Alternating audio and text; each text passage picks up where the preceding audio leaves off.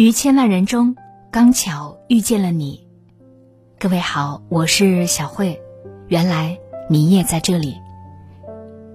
节目之外，关注我，欢迎你关注我的个人微信公众号“小慧主播”。小是拂晓的小，慧是智慧的慧。公众号里关注“小慧主播”。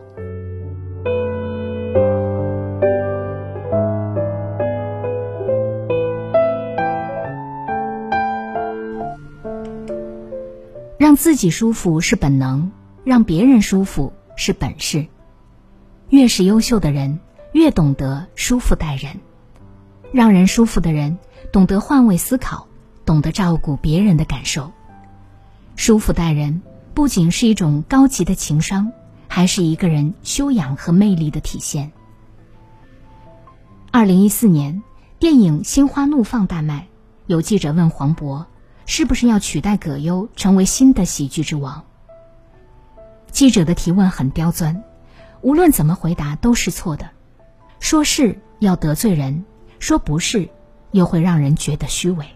然而黄渤这样回答：这个时代不会阻止你自己闪耀，但你也覆盖不了任何人的光辉，因为人家曾是开天辟地，在中国电影那样的时候，人。是创时代的电影人，我们只是继续前行的一些晚辈，对这个不敢造次。几句简单的话，既显示了对前辈的尊重，也肯定了自我奋斗的力量。有人说黄渤的会说话，归结于他的情商高。人物节目的主持人就曾问过黄渤，怎么看待外界对自己高情商的评价？不同以往的幽默诙谐。黄渤很认真的说：“其实有的时候，所谓高情商，就是你不想伤害别人。另外一个就是，我不是一个冲动性、侵略性特别强的人，我性格里面有柔软的地方，所以不喜欢把话说的那么绝。”叔本华曾说：“人就像寒冬里的刺猬，互相靠得太近，会觉得刺痛彼此；离得太远。”又感到寒冷，因为不想伤害，所以总站在别人的位置去思考问题，所以才有了如今的高情商黄渤。真正高级的情商是共情能力，是善良，感受别人的难处，而不是让人难堪。让人舒服，把握恰到好处的分寸，将心比心。前段时间有一则特别感人的新闻：一名男子因为家中网速太慢，便更改了 WiFi 密码。第三天他回家时，发现门口放着一袋鸡蛋，门上贴着一张纸，上面写着：“叔叔，您的密码换了，我上不了网课了。我爸妈都没在家，家里没网了。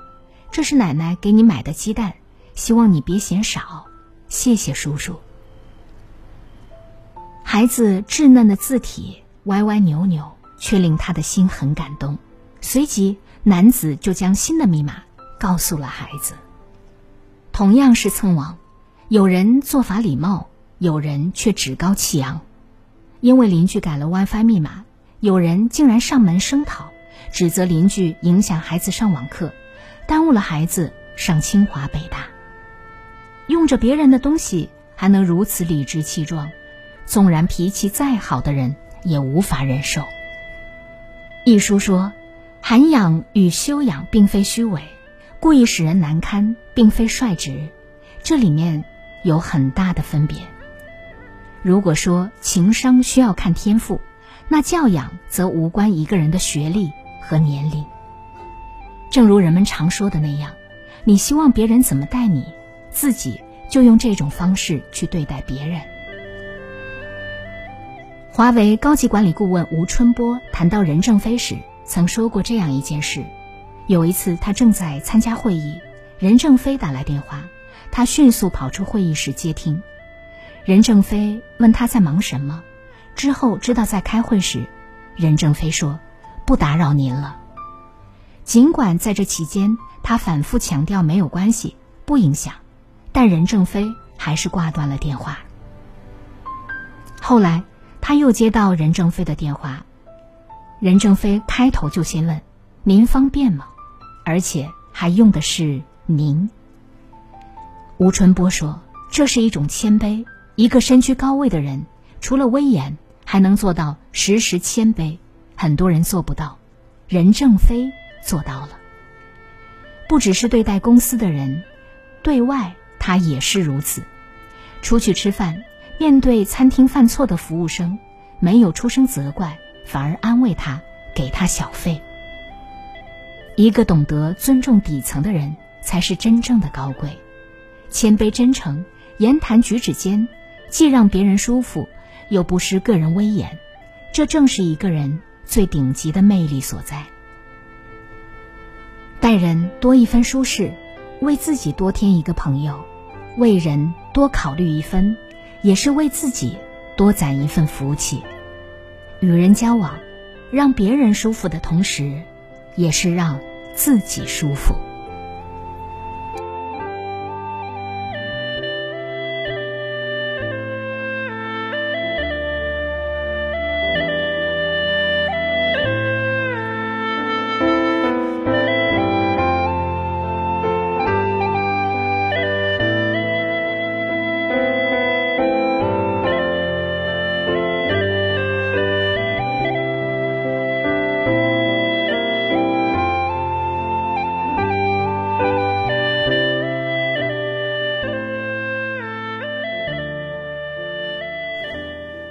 读书能让人的内心世界变得饱满丰盈，读书也能让我们的内心变得更强大。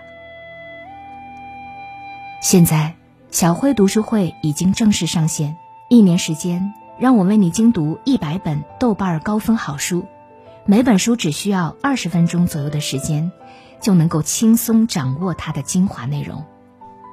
欢迎你关注我的个人微信公众号“小慧主播”。小是拂晓的小，会是智慧的慧。微信公众号里搜索关注小慧主播，在小慧主播的读书会上，让我把好书读给你听。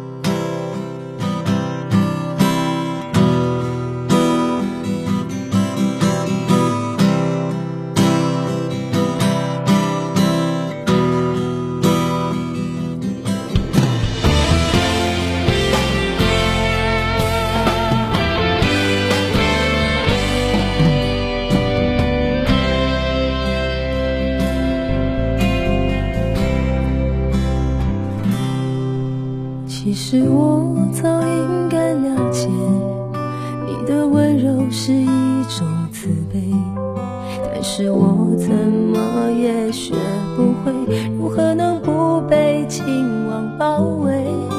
其实我早应该告别你的温柔和你的慈悲，但是我还深深的沉醉在快乐痛苦的边缘。你温柔的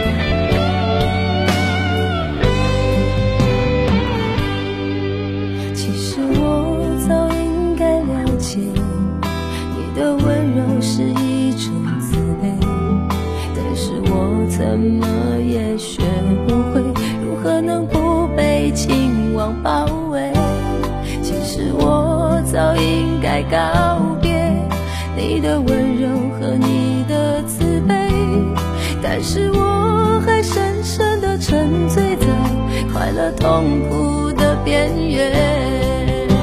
你温柔的慈悲，让我不知该如何面对，再也不能给我任何安慰，再也阻挡不了